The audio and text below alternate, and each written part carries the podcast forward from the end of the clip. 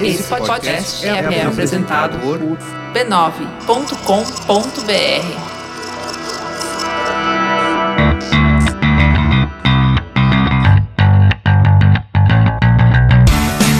Olá, eu sou Alexandre Maron Eu sou a Leila Germano. e nós estamos de volta. Esse é o Zing, um podcast com conversas profundas. Sobre assuntos aparentemente banais. Quando tem, né?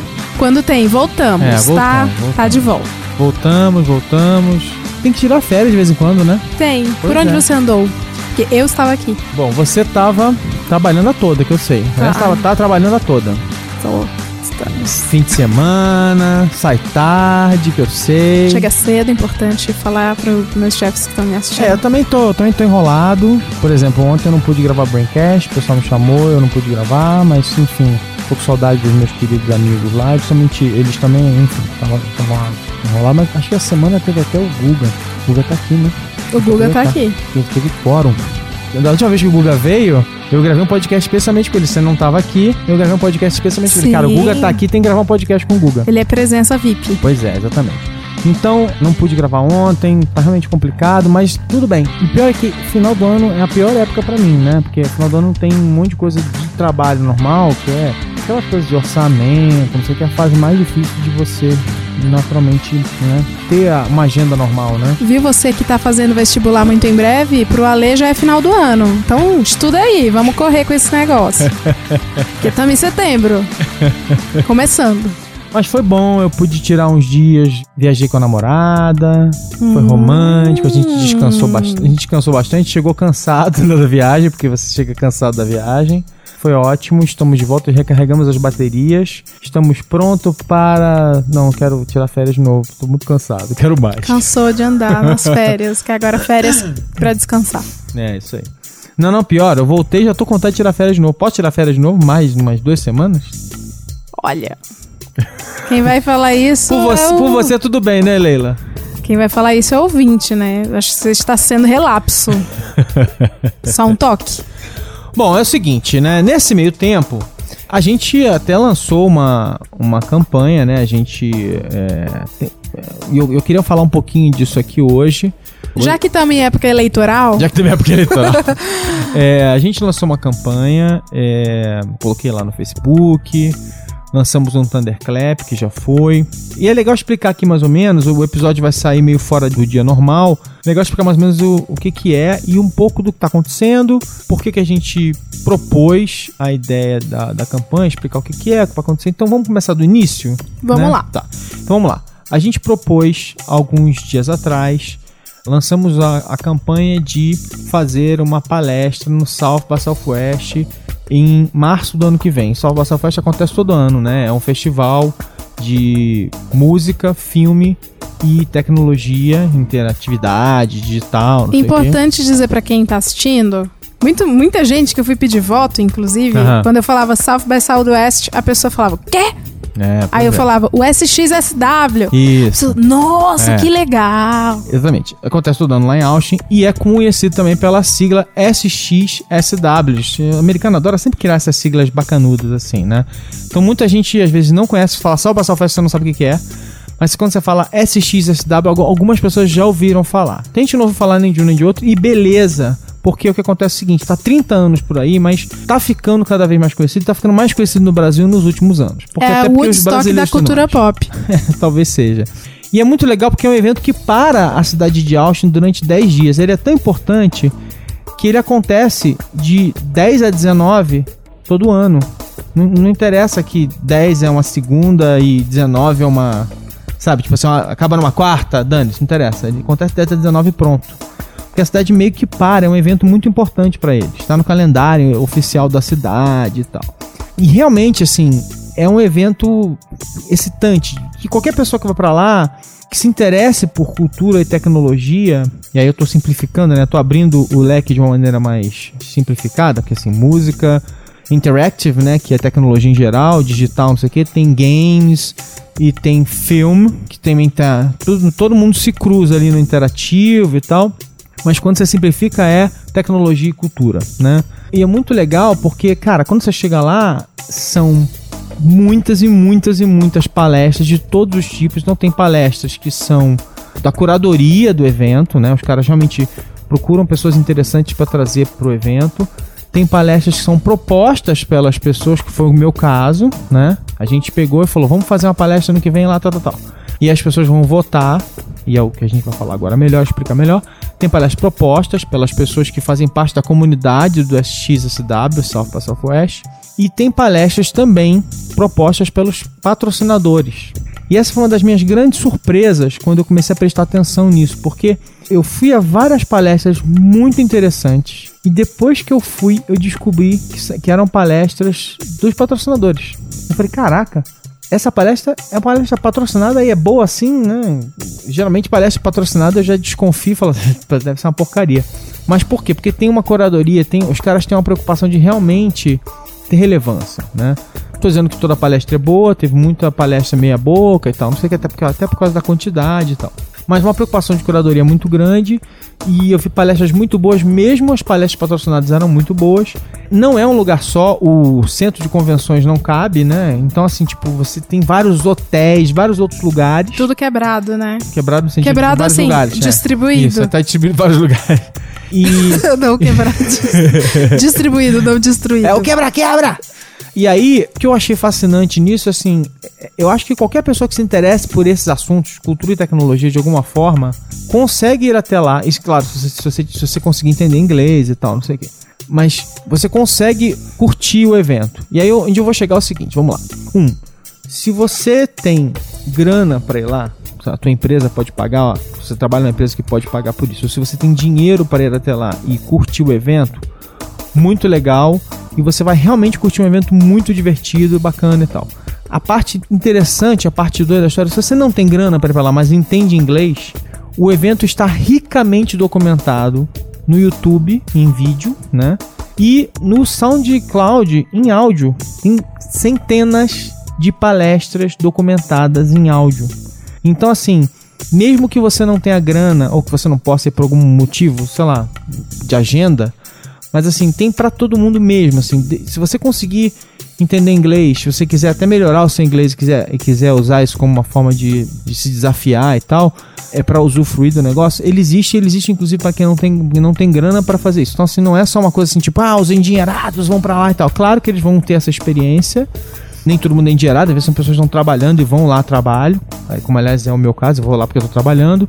E tem para todo mundo. Então, assim, cara, você não pode ir por algum motivo, não tem problema. Aliás, eu posso até botar o. Vou botar os, os links para que as Ah, pessoas boa, boa. conheçam os canais e tal, onde você pode curtir o South by Southwest sem gastar um tostão, tá? Então, é- isso é uma coisa muito legal do evento, tá? Claro que você vai demorar um pouco mais, claro que não é a mesma coisa que tá lá.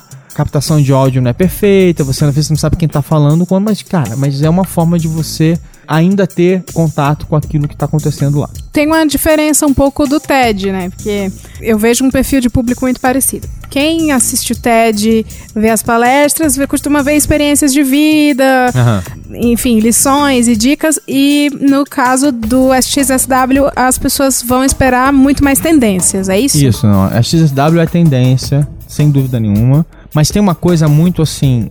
Eu acho o TED muito legal, tá? Mas eu acho o TED muito elitista.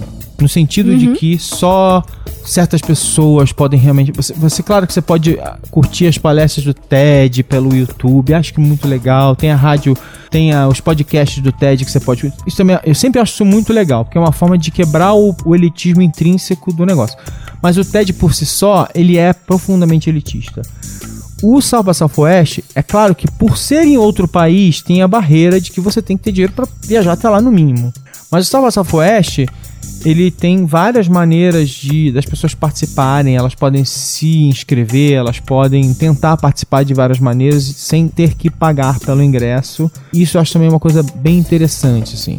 É claro que de novo é um evento pago, você tem que viajar até lá e, e isso é obviamente uma barreira, né? Porque é uma barreira geográfica, né? De cruzar. E né, financeira? Finan- é, mas, mas financeira por ser geográfica, né? Você tem que cruzar o mundo para chegar lá. Passaporte, passagem, deslocamento, tudo isso é, um- é uma barreira e, e é uma pena que isso aconteça e tal.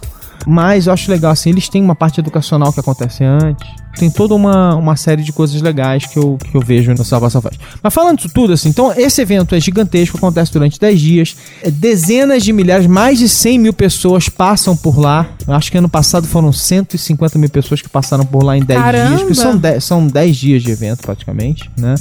E a cidade para, e é uma confluência mesmo de pessoas interessantes, interessadas nesses assuntos. Tem também muita festa, né? Porque afinal de contas o evento acaba por volta das 6 da tarde e a, pessoa, e a galera fica ali nas ruas, batendo papo, bebe, vão comer juntos, aquela coisa toda.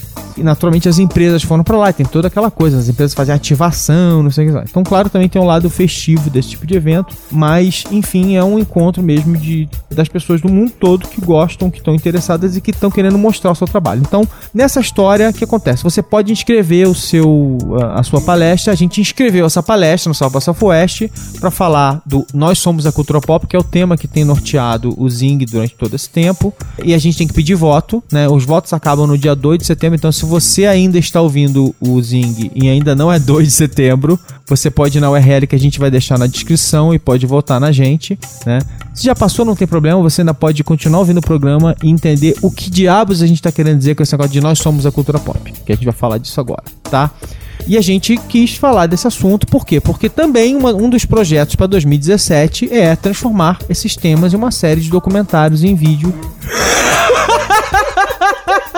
Ai, o cachorrinho tá latindo, tadinho. Tá latindo, tá pai. Eu acho tossindo. melhor nem ter edição. Vai assim. Deixa, deixa ele latindo, tadinho. Gente, não repara não, nós temos o cachorrinho aqui do lado que tá meio tossindo aqui, então volte e meia ele vai nos interromper. Mas acontece, é filho, né? Filho a gente tem que cuidar. Ou não, podemos estar escondendo crianças trabalhadoras, escravos com máquinas a vapor, mas é Tá. um cachorro. Isso aí. Então, dito isso, esse é o Salva Southwest, a gente falou um pouco dele, é muito legal. Se vocês quiserem saber mais sobre ele, quiserem perguntar na- na- nos comentários, fiquem à vontade. Teve um programa inteiro do B9 que a gente falou, inclusive que o Ken também estava no, no programa, que a gente falou, a gente gravou de lá esse ano, em março, que foi muito legal, diga-se de passagem.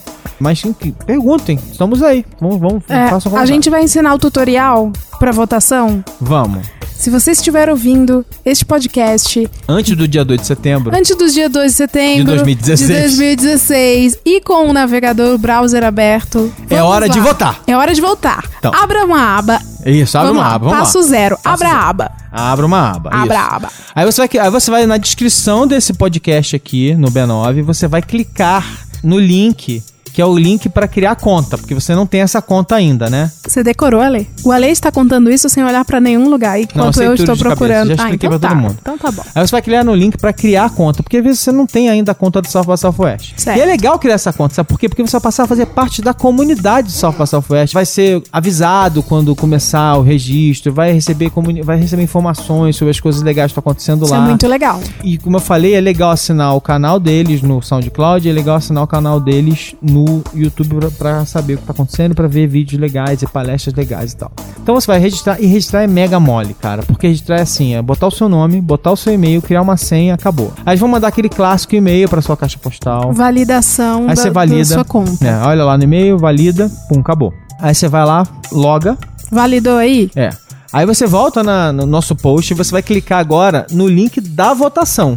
No link da votação é que você vai lá e vai dar o. Aí você já vai estar logado, você vai ver seu nomezinho lá em cima do lado direito da página. É hora de você ir lá e dar o joinha. Deu joinha, aí você vai lá, faz um comentário e fala assim. Pô, legal! Bacana! Que É em bacana." inglês, tá, gente? Pode falar em português também, não tem problema. É, tem inglês é problema. legal porque atrai o pessoal de lá. É verdade, entendeu? verdade. Isso aqui é um Aí jogo. Você recomenda, você. Cara, meu, é isso aí. Se você não sabe falar inglês, só fala assim, amazing. Amazing. Amazing, ó. Não, você, fa- você pode, você pode falar amazing. Você escreve A-M-E-I Zing. Amazing. Amazing. De zing, o zing vem de amazing. Entendeu? Muito você escreve bom. Amazing. Ah, olha, tinha que ter a maronada nessa, nesse episódio de hoje, gente. Você escreve amazing. Amazing. escreve amazing, tá certo. Acho que fica perfeito. Perfeito. Né? Eu acho muito legal. E se você fala só português, você coloca igual o New York Times, você- você fala assim, intrigante. Intrigante. Porque essa palavra não diz nada, mas também diz tudo. Isso, isso aí. Beleza, eu botei lá. Nós somos a cultura pop. Em inglês, we are pop culture.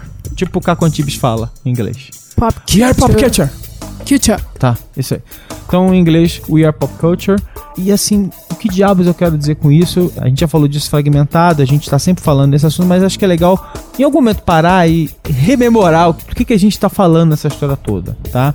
Então, quando eu vou explicar isso para as pessoas, e eu vou tentar explicar isso de um jeito que seja um pouquinho lúdico, né? Eu geralmente explico da seguinte maneira. Vê se, vê se faz sentido isso que eu vou falar, Leila. E aí você vai me dizendo, me corrigindo.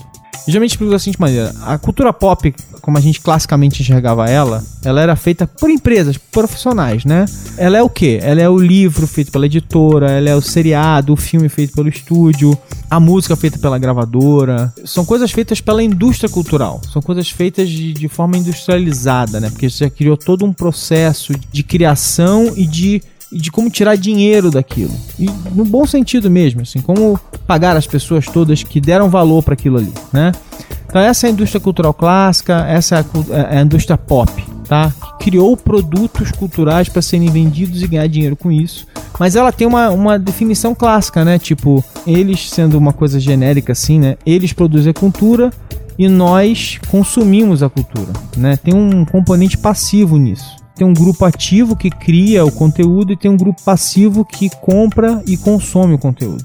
E aí, geralmente, o que, o que eu digo é o seguinte: beleza, e aí foram acontecendo várias coisas ao longo do, do último século, né? A gente foi ganhando um monte de ferramentas. A ferramenta que a gente ganhou primeiro lá atrás foi o lápis, né? Só que a Revolução Industrial, uma série de coisas aconteceram, eu não vou ficar dando aula de, de, de De história, história. aqui, mas assim, no século passado, né? A gente foi, aos poucos, a gente foi começando a chegar uma série de ferramentas criativas na nossa mão, né? Depois do lápis, da caneta, né? A gente passou a ter uma câmera fotográfica, elas foram ficando baratas e passou a todo mundo ter uma câmera fotográfica. Primeiro a câmera fotográfica com filme, depois a câmera fotográfica digital. A gente passou a ter filmadoras. Primeiro você tinha uma filmadora com filme, depois uma filmadora com fita VHS, né? Depois as filmadoras com disco, depois filmadoras com cartão de memória. E hoje em dia você tem o celular que faz isso. E o celular hoje em dia a câmera e tal. Tudo isso convergiu para o celular que a gente usa, né? Aí a gente tem o computador que faz tudo, depois a gente tem o computador conectado que gerou a internet. Então, e a gente convergiu tudo para um, um mundo agora onde a gente tem como criar facilmente os conteúdos e a gente tem como distribuir facilmente os conteúdos pela internet. Só que a gente criou uma terceira coisa no meio dessa história que se chama rede social.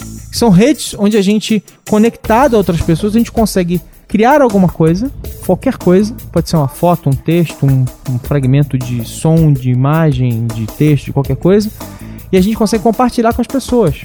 E aí, é, não interessa se você cria uma vez por ano ou se você cria todos os dias. O que importa é que tem bilhões de pessoas fazendo isso. E quando você tem bilhões de pessoas fazendo isso, tem muita gente criando conteúdo e muita gente consumindo, né? Quer dizer, vendo o conteúdo que as outras pessoas criaram. Quando isso acontece, naturalmente o que acontece a partir disso é começam a emergir formatos novos. Tá me seguindo até agora? Tô te seguindo. Obrigado. Você é uma, cara, você é uma, você é uma aluna Eu atenta. sou, eu sou uma observadora. Você é uma aluna atenta, gostei de ver. Até aqui, estão fazendo sentido? Estamos fazendo sentido. Tá. Só endossar que. é- é- enfim, vou entrar aqui em- enquanto você fala e me Fala. desculpe por isso.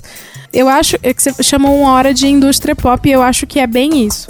Que houve um- até uma época, eu acho que a cultura pop não poderia ser tão chamada assim de cultura pop. Até uma certa época existia um produto que era o pop. Existia uma indústria que produzia isso e existiam sim consumidores que éramos nós sem as ferramentas que temos hoje.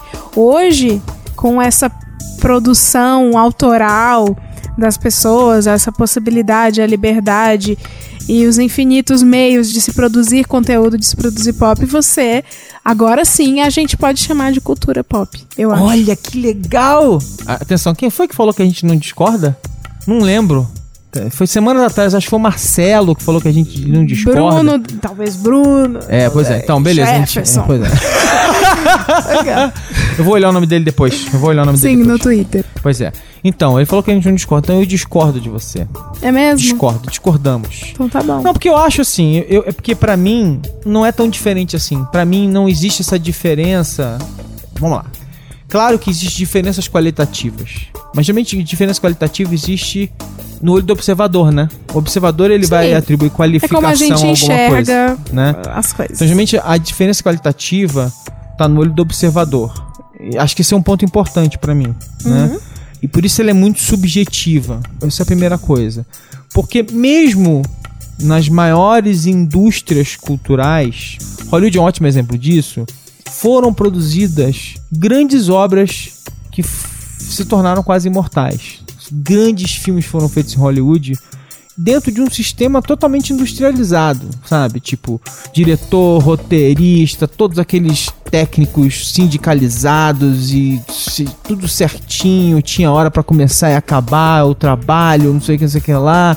Tinha data, o roteirista fazia tudo certinho, tinha- padrão pra tudo e ainda assim desse mundo saíram filmes absolutamente incríveis. Quer dizer, a literatura ela é totalmente formatada e, e segue uma série de regras há muito tempo. E ainda assim a gente viu sair um monte de livros incríveis e tal, não sei o quê. Onde eu concordo com você é que assim, nunca antes, nunca antes na, Na história, dessa deste país. na história desse mundo.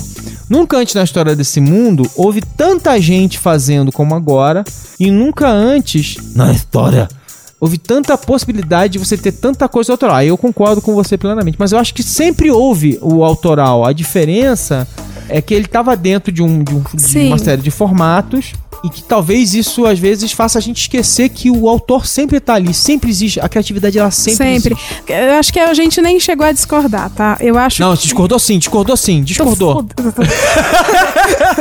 Não, eu acho que mentiroso e caluniador e caluniador e, e mentiroso. É, eu acho que é porque antes era sobre nós. A cultura pop era sobre nós. Boa. E hoje a cultura pop, como a gente toma aqui de norte, é a cultura pop somos nós. É essa diferença que eu, que eu queria. É, ela continua sendo sobre nós, Só que mas, agora é, mas a gente tá dentro sobre dela. nós, nós mesmo mesmo. A gente tá dentro dela. A gente tá dentro dela. Eu acho que também tem uma coisa, assim, que, como ela era uma indústria, né, é, muitas vezes eram pessoas que entravam nessa indústria, elas até começavam, tinha até, é, é, é, como é que é, inícios humildes, mas em poucos anos elas estavam milionárias, cercadas de um mundo que não tinha mais nada a ver com o mundo das pessoas para quem elas estavam criando. Sim. E aí elas começavam a perder a conexão, né? Elas escreviam sobre algo que não era mais o mundo mesmo. delas, né?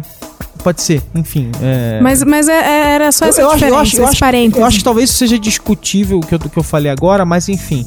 Eu entendi o que você falou. Existia uma distância criada por esse processo que talvez não exista mais quando você olha para o fato de que a gente está criando diretamente, né? De que a gente cortou uma série de intermediários e passou a criar a gente mesmo. Mas dito isso tudo, assim, a gente passou a, a criar esses fragmentos e aí dali passa a emergir uma série de coisas. É aí que eu falo, assim, tipo, a primeira coisa mais óbvia que parte que segue, a partir daí é que assim, a gente cria todo dia, né? Quer dizer, eu compartilho, nem tanto assim, mas algumas pessoas mais, outras menos, mas muitas pessoas compartilham suas vidas nas timelines quase todos os dias, ou todos os dias, ou várias vezes por dia. Só indireta, querido. Ô, cara, você viu? Faça assim? Pode falar na cara. Não precisa falar pra milhões de brasileiros, não. não, vai. Mas várias pessoas fazem isso, né? Tipo, algumas mais, outras menos. E o que eu acho interessante é que a partir daí você efetivamente começa a acompanhar a vida das pessoas e as pessoas começam a acompanhar a sua vida nas timelines de uma forma seriada. E aí você começa a ter um novo, uma nova forma de ficção, porque quando você está narrando alguma coisa, ela, ela não é mais a realidade, né? Ela é uma interpretação, ela é, uma, ela é um simulacro do, do, do, do que aconteceu, né? Porque quando você conta a sua história, você tá dando um ângulo, você tá dando. Você tá colocando ela num contexto que te, que te interessa. Posso. você-. Desculpa te interromper, eu vou, te- vou contar uma breve história do dia que eu tive dimensão disso no Twitter há uns quatro anos, ou três e meio. Eu, bom, eu postava muito da minha vida, como muita gente sabe, mas assim, eu postava muito mais, tá? E era realmente isso. Eu vim de outro estado e eu queria contar para os meus parentes como que eu tava aqui, para os meus amigos, então eu usava o Twitter para atualizar essas pessoas. Só que aí começou a entrar muito seguidor nessa história. Então, nessas de tweet, é, enfim, eu passei muito perrengue no começo e eu tweetava sempre, né? Porque era, como eu falei, o jeito das minhas pessoas de- do Ceará ficarem sabendo como eu tava vivendo aqui. Aí um dia eu fui assaltada e Aham. levaram meu celular. E eu pus no Twitter E assim, eu já vinha passando por uma série de, de perrengues e aí veio essa do assalto e eu contei, né? Que ótimo, fui assaltada. Aí eu falei com alguns amigos. Algum amigo tem um celular pra me emprestar? Até eu comprar o próximo no final Aham, do mês? aham. Aí um seguidor falou, eu empresto. Aí eu, nossa, primeiro choque, né? Que bizarro. Uma pessoa que não me conhece vai me emprestar o celular. E aí, no dia seguinte, eu passei o endereço do meu trabalho, pro, do porteiro. Chegou um iPhone 4S que tinha acabado de ser lançado novo. What? Sim! Jura? Juro! Caraca, que legal. Que legal. Com uma carta. E era uma carta de um cara que falou assim: Olha, eu me identifico muito com a sua história e acompanho todos os dias. Foi a primeira vez que eu me vi como um entretenimento. Aham. Cara, acompanho todos os dias, torço muito. Steve Jobs. e ele era ninguém menos Assinado. que Albert Einstein. Albert Einstein. Aquela criança. Assinado Steve Jobs. Não, aí ele, ele falou, eu torço muito por você, já passei por um, muito perrengue também, até eu dar uma virada na minha vida e tal, e eu, eu sei que é isso que vai acontecer. É como se fosse mesmo um seriado, e as Exatamente. pessoas acompanhassem assim. Exatamente. Então foi a primeira vez que eu me vi assim como uma produtora de conteúdo pra alguém assim, e, né? Nada a ver. Mas Mas é. Mas é mas ao obrigada, Rafael, por esse iPhone até hoje, viu? Me ajudou pra caramba. Foi um grande susto. Que legal, que legal. Muito legal isso. É, você vê, né? Caiu a ficha, né, pra você. Cai a Que as ficha. pessoas estavam acompanhando a sua vida, que elas estavam acompanhando a sua vida em capítulos, né? em capítulo. E elas esperam um final feliz. Isso que é muito. Não, e, e- e o mais louco é o seguinte, esse final feliz não acontece, porque não que não tenha um final feliz, mas não acaba, né? É um seriado que não, infelizmente a gente não quer que acabe, né? O que é que acabe. Não queremos um series finale, Enquanto né? a vida há perrengue. Então, isso é um formato que emerge naturalmente dali. Ninguém planejou isso de uma forma direta, assim. A gente não falou, não, eu vou fazer um seriado da Tem minha gente vida. que se Não, não, não, planeja, tamo- né? Mas, mas não, na- não a gente, assim, Mas o mais, normal. mais, mais interessante assim, você pode fazer, mas você não precisa fazer. É, esse formato ele emerge naturalmente. Só o fato de você postar quaisquer coisas sobre a sua quaisquer ficou bonito. Que se você postar quaisquer coisa sobre a sua vida aos pedaços, uma foto aqui, um texto ali, entendeu? Um videozinho ali, tal, tal, você- as pessoas vão ver, pegando esses fragmentos e entendendo e montando um quebra-cabeça da sua vida. É, é assim, tem o lado creepy, que as pessoas podem estar é, seguindo você de uma maneira doentia, mas assim, não precisam nem ser doentias, é, é porque elas estão vendo várias pessoas ao mesmo tempo, né? Quer dizer, ao longo do meu dia, vários dos meus amigos estão acontecendo na minha timeline e eu tô sabendo um pouquinho da vida deles, mesmo que eu não esteja de uma forma organizada, seguindo fulano, cicrano ou beltrano, né? Eu vou sabendo um pouco sobre cada um. E aí, volta e meia, tem aquela frase clássica quando você às vezes encontra uma pessoa ou fala com uma pessoa que você não vê bastante tempo, mas que você acompanha em rede social, você fala assim, poxa, cara, eu tenho visto você no Facebook, eu, ah, você andou fazendo não sei o que. Aí você acaba contando, você, você, faz uma pergunta pra pessoa sobre alguma coisa que você viu que ela fez. E você até tem um assunto pra falar com ela, porque você não tá, você não tá próximo, mas você tá acompanhando algumas coisas. Mas né? pode ter o efeito inverso de você contar. Ih, cara, você não sabe. Eu fui assaltado, já vi. Ou você vi, ah, eu viajei de férias. Tô sabendo, já vi, eu vi, sabe?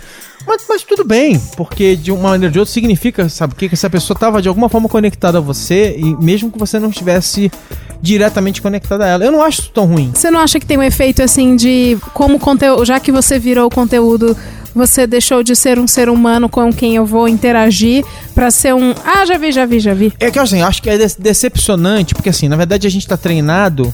Também que eu sou o cara do copo meio cheio, né? Mas tudo bem. Então, me. Vamos lá, eu não sou uma pessoa pessimista, mas assim, é que o meu ponto de vista disso é o seguinte: as pessoas tendem a achar que isso é uma não interação.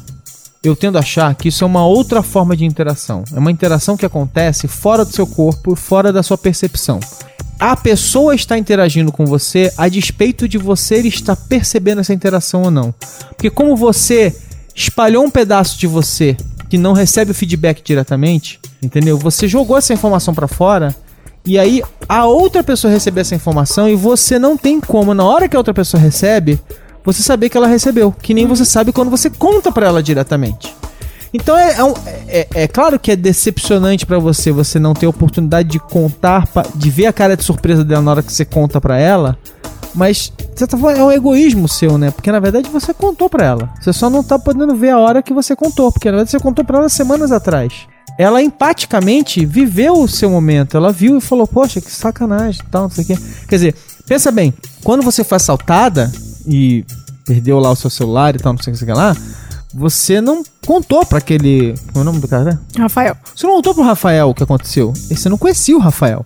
Mas ele teve empatia, embora ele não conhecesse você, de ver, teu, de ver o teu drama.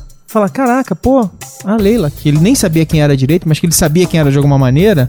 A Leila era uma das X pessoas que ele acompanhava. E ele falou: Caraca, vou mandar um telefone pra ela. Tem um telefone aqui sobrando, que eu troquei de telefone agora, tal, não sei o que. Vou mandar esse telefone pra ela, que é novo e tal, não tô usando e tal, não sei o que. Não, era lacrado. Era na caixa. Caraca, maneiro, o cara é legal mesmo. Cara, meu, essa garota tá precisando, eu tenho, eu posso, eu vou mandar um pra ela. Legal, mandei, beleza. Enfim, mandou. Show. É, é, vou ajudar essa pessoa porque ela tá precisando. Muito legal. Você, entendeu? Tipo assim, você não tava lá, você não falou, você não, não teve contato direto com ele, mas você teve. Só você só não tava lá para contar a história e ver a cara de surpresa. Caraca, puta, deixa eu te ajudar, não sei o que lá. Só que ele fez o contato com você depois. Quando ele pegou, te mandou uma mensagem, total, e depois ele mandou pra você o telefone e assim por diante. Então, assim, para mim é só uma outra forma de interação. É uma interação para qual a gente não foi treinado diretamente, com a qual a gente não estava acostumado, que talvez para quem já nasce num mundo assim ela seja mais simples de, de entender. Mas eu acho mais louco ainda o seguinte, é que como tá, é tudo muito de transição, não dá nem tempo das pessoas se acostumarem a isso, porque é, minha sobrinha de 10 e a minha sobrinha de 4, quando elas chegarem no ponto, elas já, elas já vão estar em outro momento, a gente já, já vai estar em outro nível de transacional, porque agora a gente está entrando em óculos de realidade aumentada e óculos de realidade virtual, né? Que a gente já está entrando em outras discussões que vão fazer parte da vida delas, né? Quando elas estiverem na idade de se preocupar com isso. Então, assim, mas para mim é só uma outra forma de interação. Esse é o meu ponto, entendeu? Uhum.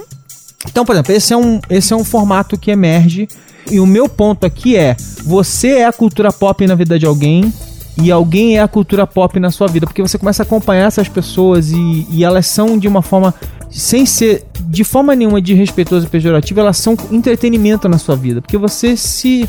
Você se interessa pela vida dessas pessoas. Porque você tem empatia.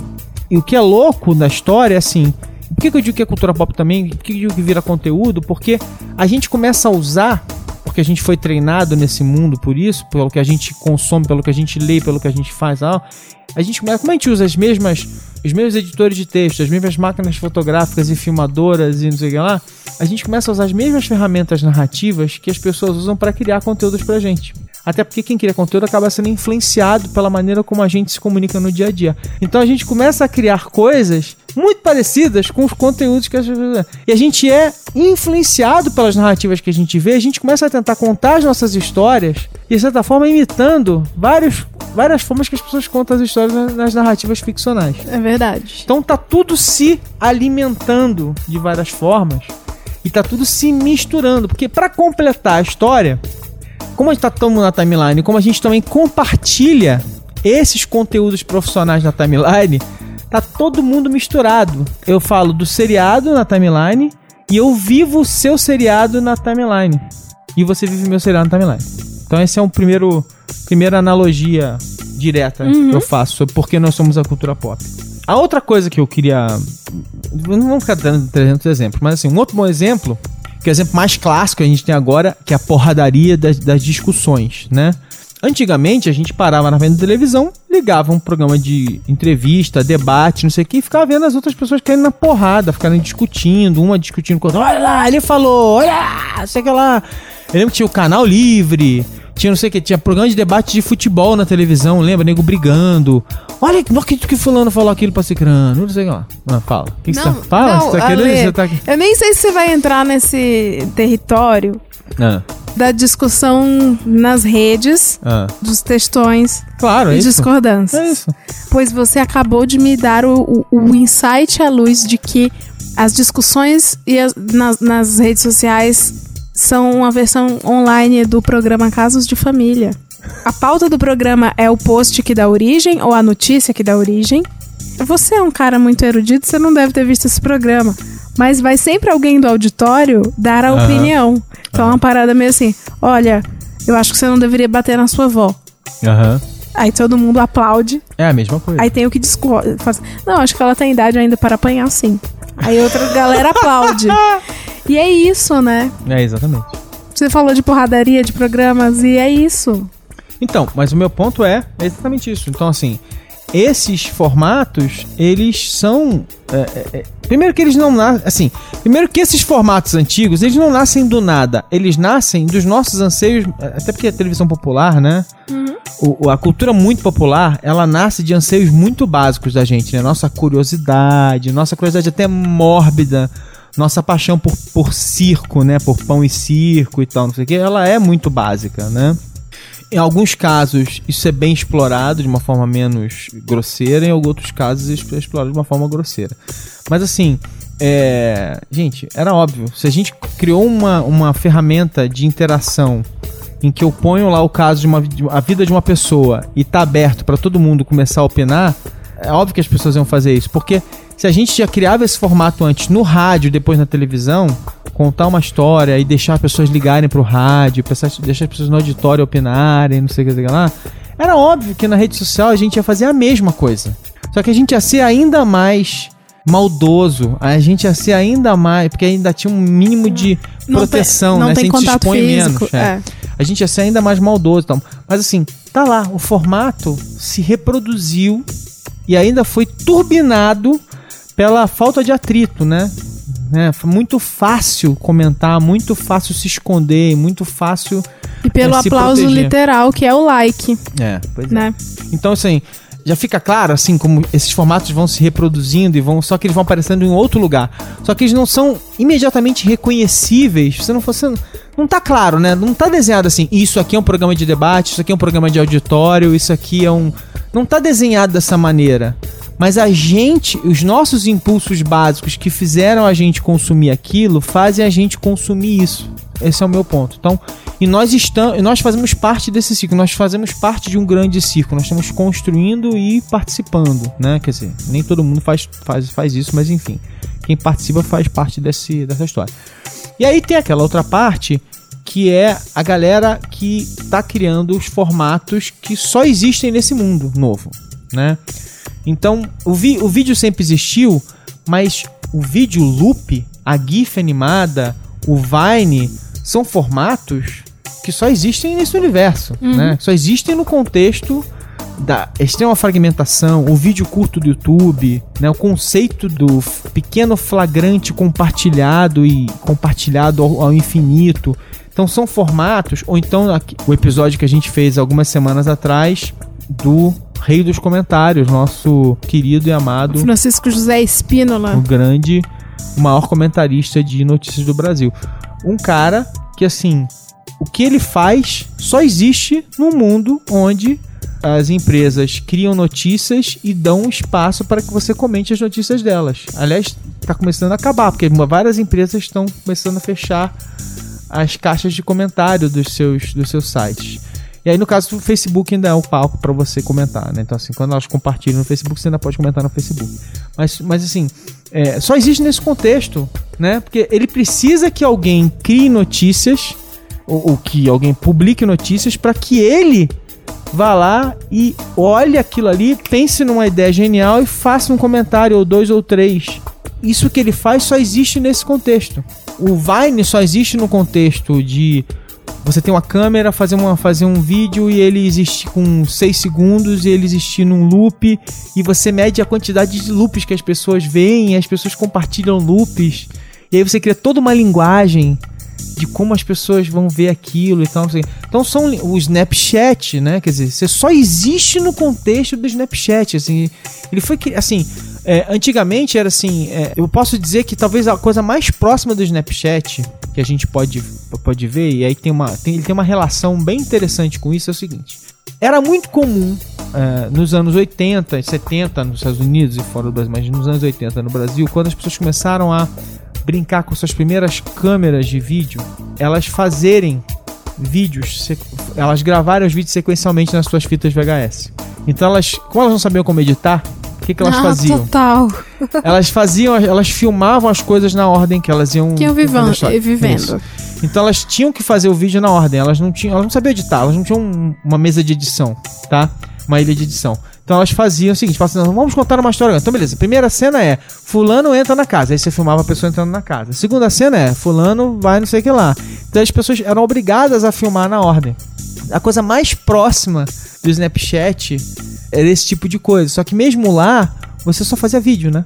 Era uma coisa bem limitada pela plataforma que ela era. Isso você tá Snapchat falando de uma pegada profissional. Eu tava aqui imaginando nossos pais, nossos. Não, tô falando, tô falando Nós gente mesmo. mesmos. Eu, eu pegava, quando eu peguei minha primeira câmera de vídeo, eu pegava, eu gravava, eu, eu fazia o filminho gravando na ordem, porque eu não ia conseguir editar depois. Não, então, mas aí tinha uma intenção de contar uma historinha. Eu tô falando de uma coisa talvez mais snap que isso, que é eu filmei a primeira comunhão do meu sobrinho, cortou, de repente estamos na praia, Isso, cortou, isso. de repente estamos no Natal, eh, e era gostoso de ver, as pessoas gostavam de ver essa Exatamente. sequência.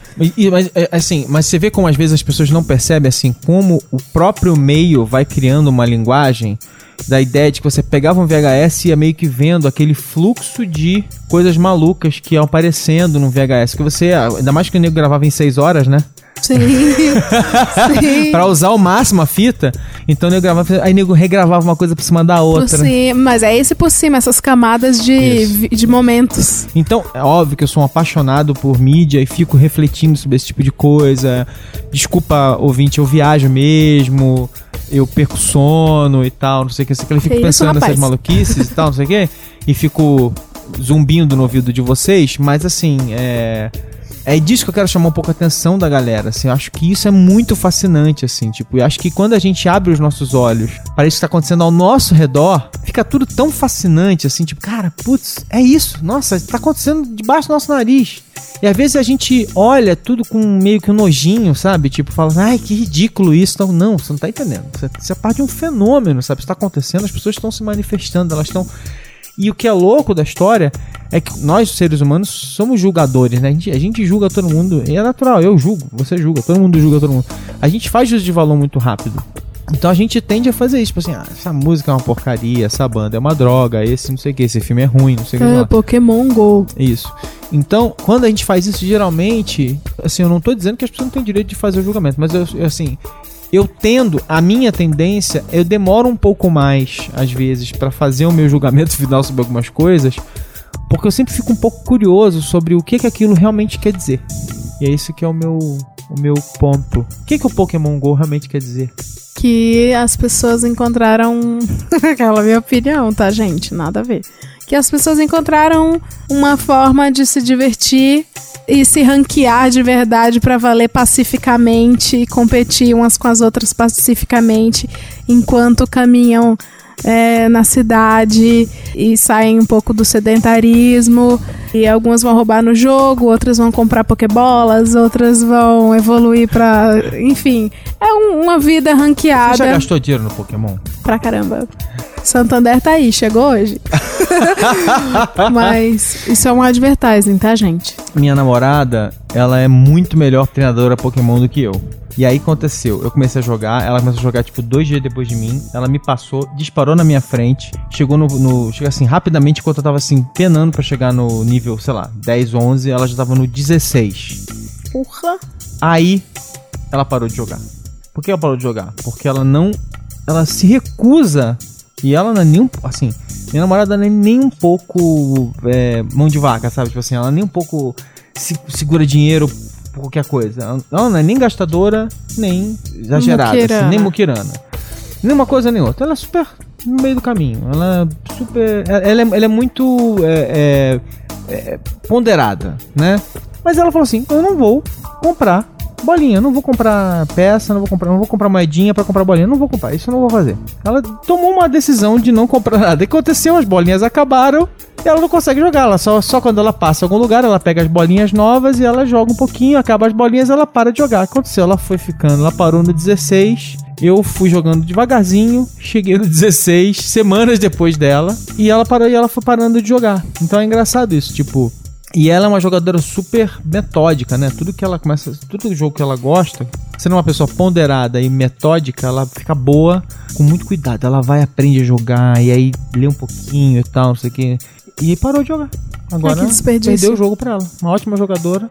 Ó, mas nesse ranking de pessoas, esse ranking pacífico, essa guerra fria do Pokémon GO, as pessoas julgam quem gasta dinheiro. Então ela meio que tá dentro dos padrões. Eu já tô no nível 23 sem gastar um tostão. E você? Aí é, ninguém assume, pessoas, né? Pessoas ninguém julgam, assume. Julgam. Tá vendo? O julgamento voltou aí. Seres humanos julgam, é assim mesmo. Eu, eu, eu, eu tô no meio do caminho. Eu, eu já. Eu comprei. Logo quando eu entrei, eu comprei um pacote de moedas para ver. Porque eu queria ver como é que fazia. Eu sou exatamente esse cara, né? Eu sou o cara que entra, joga o jogo, faz uma série de experimentos e abandona o jogo em algumas semanas. Então, assim, eu entrei. Aí eu comprei um pacote de moedas. Aí com esse pacote de moedas, eu comprei, aumentei minha mochila. Aí eu, entendeu? Eu fiquei vendo o que que, para que que servia aquelas coisas. Aí eu comprei algumas coisas, aí ficou uma grana lá, ficou umas moedinhas lá que eu fiquei semanas, eu só usei depois, aí eu usei depois para comprar Pokébola. E aí depois não comprei mais. Mas assim, enfim, tô no meio do caminho. Nem, nem fiquei comprando alucinadamente e nem não comprei. Fiquei no meio do caminho. Mas conheço um monte de gente que não compra porque não quer comprar mesmo. Enfim, tá. Tem todo tipo de jogador, não é mesmo? É, e é isso, autoconhecimento. Pokémon GO é um pouco de Zygost também, é competitividade mais velada. E vamos descobrindo a cada dia o que, que significa. Uhum, pois é. Eu sei que eu viajo, sabe, Leila? Desculpa, eu fico falando essas bobeiras. Você fica muito irritada quando eu fico viajando muito, Leila? Não. Não? Você jura pra mim? O Ale, ele, quando ele não tá gravando, viajando, ele tá viajando. viajando, gravando, viajando mesmo. Não gravando. Não, mas não, Ale, eu acho que é conversa de bar isso aqui. Jura? Não é? é você tá, tá querendo dizer que eu tô bêbado? Ó, tipo quem isso. quiser anunciar. é, é, isso, isso aqui é refrigerante, tá? Não é tá. é vodka, não. Eu juro, na hora que você falou do, do evento, do SXSW, de quem não puder ir e falar inglês, dá pra assistir, né? E você que não fala inglês, ó, anunciantes de cursos de inglês. vamos fazer, boa. vamos se lançar nesse boa, mundo. Boa, boa. A gente podia pegar, né, os anunciantes de curso de inglês, eles já anunciarem em cima desse momento que a gente fala isso. Sim. Acho que seria uma boa ideia, é verdade. Ó, se, se a gente promete, a gente vai atrás de um anunciante até esse programa ir ó. Se não for ao amanhã, ar. Amanhã, ó. Que no caso é amanhã. Uhum. Editor, põe alguma música da Gretchen nesse espaço agora. Valendo. Então, gente, olha, é isso. Já são, já estão. É bom, se bem que vai dar. Como tem um monte de tosse de cachorro no meio do caminho, acho que o programa vai dar. Vai ficar um pouquinho mais curto do que, do que a gente tá, tá vendo aqui. Bom, gente, é isso. Eu achava que era muito importante explicar o que diabos eu tava falando. Fazia tempo que eu não parava e dava essa amarrada geral, né, do que, que a gente tá falando um pouco. Eu queria ver o que vocês acham disso, se faz sentido para vocês. Quero muito que vocês votem no nosso. Se, você, se der tempo ainda, vocês votem. Se não der tempo, quero saber o que vocês acham dessas ideias malucas. Concordam? Discordam? Como vocês enxergam essas viagens da gente? Vamos seguindo em frente agora, rumo ao episódio 50. Olha, como passa rápido. Estamos chegando, agora é 45, esse é o episódio 45, faltam 5 episódios para o episódio 50. Né, muito. Estamos chegando perto. Jubileu de, de ouro. Cinco de prata, docinhos, cinco docinhos para evoluir. Isso. Então estamos chegando lá. Daqui a pouco, acho que daqui a pouco a gente tem que mudar de temporada, né? Tem que fazer uma coisa do tipo assim, né? novo volume, uma coisa do, do gênero. Um né? box novo. Um box novo, pois é. Então é isso, pessoal. Muito obrigado. Continuem com a gente. Vote, é... já falou. Vote. Espalha para os amigos. Esse programa vai ser maravilhoso para você divulgar o que é o Zing. É, é a pessoa é. que chegou agora, não, talvez não entenda, pronto, explicamos. Isso, beleza. Então é isso. Um beijo, até a próxima. Até, gente.